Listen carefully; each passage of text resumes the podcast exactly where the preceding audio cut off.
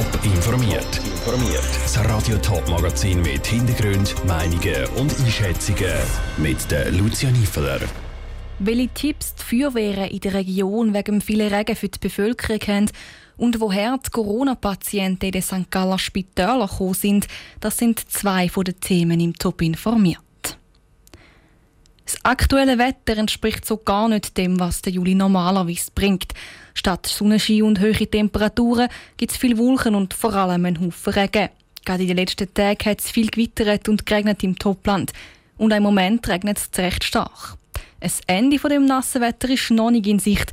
Das haben auch die lokalen Feuerwehrstützpunkte auf dem Zettel und bereiten sich vor. Jan Isler. Das Wetter in den letzten Tagen sorgt für die Einsatzbereitschaft bei den Feuerwehren. Seit Tagen regnet es und jeder Tropfen Wasser, der vom Himmel kommt, versickert entweder im Boden oder fließt in einen Abwasserkanal. So lange, bis der Kanal irgendwann überflutet ist und Bech über die Ufer treten. Obwohl die Gefahrenstufe momentan nur bei Stufe 2 von 5 liegt, bereitet sich der Jörg Bühlmann, Kommandant von Schutz und Intervention Winterthur, zusammen mit seinen Feuerwehrzeugen vor. Spezielle Massnahmen, die wir treffen im Moment, ist, dass äh, wir das Monitoring verstärkt von den Wasserständen. Wir tun natürlich Geschieberechen nochmal kontrollieren und wenn es nötig ist, tun wir auch bereits also Wege, die an den Flüssen angehen, entsprechend absperren. Denn wenn sich ein Spaziergänger einem reissenden Gewässer nähert, kann es sehr schnell sehr gefährlich werden. Darum gilt auch für die Bevölkerung ein paar Verhaltensregeln, wenn es voll ablädt, erklärt der Jörg Bühlmann. Ganz wichtig ist, dass man sich wirklich auch selber orientieren was macht das Wetter. Also man hat heute die verschiedenen Wetter-Apps. Dann Gebiete, die überschwemmungsgefährdet sind, Gebiete, die bereits abgesperrt sind, die wirklich nicht mehr betreten, also die Absperrungen zu respektieren. Wer die Absperrungen nicht respektiert, der bringt sich selber unnötig in Gefahr. Auch andere Feuerwehrzentralen im Topland bereiten sich vor. Heikel ist es oft in diesen Gebieten in der Nähe von Flüssen. So in der Gemeinde Hüttlingen und Felbewillhausen im Kanton Thurgau. Die zwei Gemeinden liegen gerade direkt an der Tour. Für den ortsansässigen Feuerwehrkommandant, der Rolf Kuhn, ist klar, wie sich die Bevölkerung schützen kann.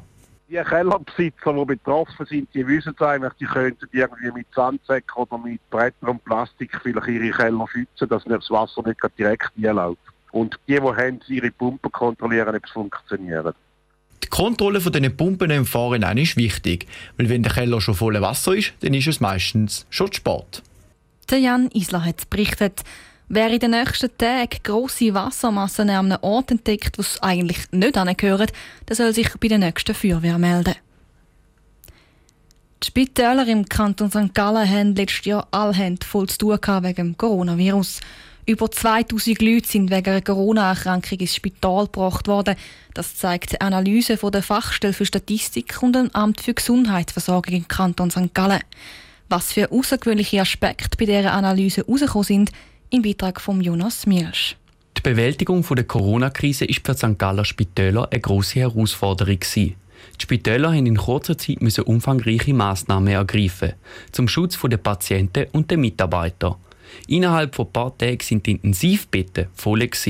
Dabei sind dann viele gestorben, erklärte Roland Unterneher vom Amt für Gesundheitsversorgung St. Gallen. Was wir herausgefunden haben, ist nicht ähm, groß verwunderlich, dass die Schwere von der Erkrankung, und zwar gemessen an einem Aufenthalt auf der Intensivpflegestation, das Risiko daran zu versterben, also sechsfach erhöht. So ist fast jeder zweite beatmete Corona-Patient in den St. Galler Spitälern verstorben.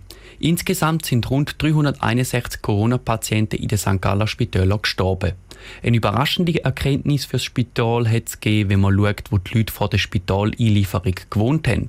Dabei sind aber nur die wenigsten aus Altersheim oder Pflegeheim gekommen wichtiger Punkt, der von uns auch gewisses Erstaunen hat, ist, dass neun von zehn Patientinnen und Patienten direkt von daheim haben hospitalisiert werden und nur ganz ganze 3% von der Covid-19-Patientinnen und Patienten sind vorher in einem Alters- und Pflegeheim beherbergt gesehen. Von den 3% der Personen, die aus Altersheim oder Pflegeheim gekommen sind, die wegen einer Corona-Erkrankung im Spital haben müssen behandelt werden, hat keine auf der Intensivstation müssen behandelt werden.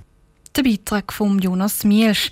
Im Kanton St. Gallen sind auch zwölf von insgesamt 14 Akutspitälern Covid-Patienten behandelt worden. Knapp die Hälfte von diesen Patienten sind im Kantonsspital St. Gallen.